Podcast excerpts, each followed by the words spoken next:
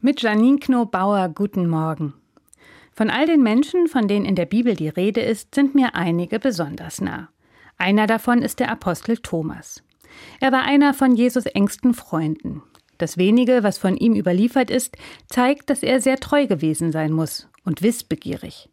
Er hat das sehr ernst genommen mit der Nachfolge, aber seine Geschichte zeigt auch, wie schwer das gewesen sein muss, besonders nachdem Jesus gestorben war.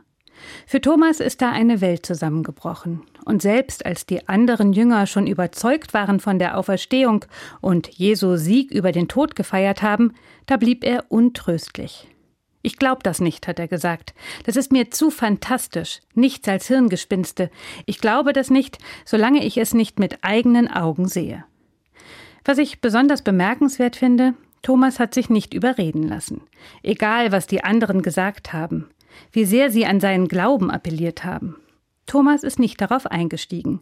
Und ich glaube, das ist etwas ganz Wesentliches im christlichen Glauben. In entscheidenden Situationen funktioniert er nicht durchs Hörensagen.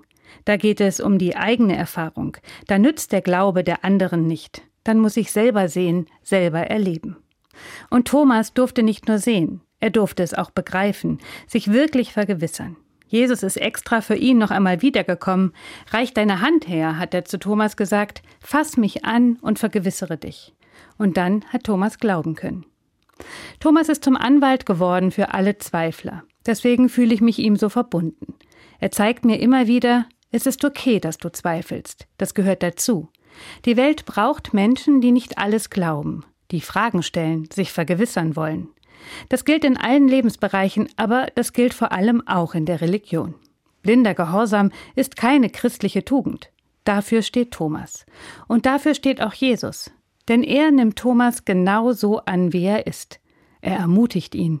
Und genau dadurch baut er eine Brücke vom Zweifel zum Vertrauen. Janine Knobauer, Mainz, Evangelische Kirche.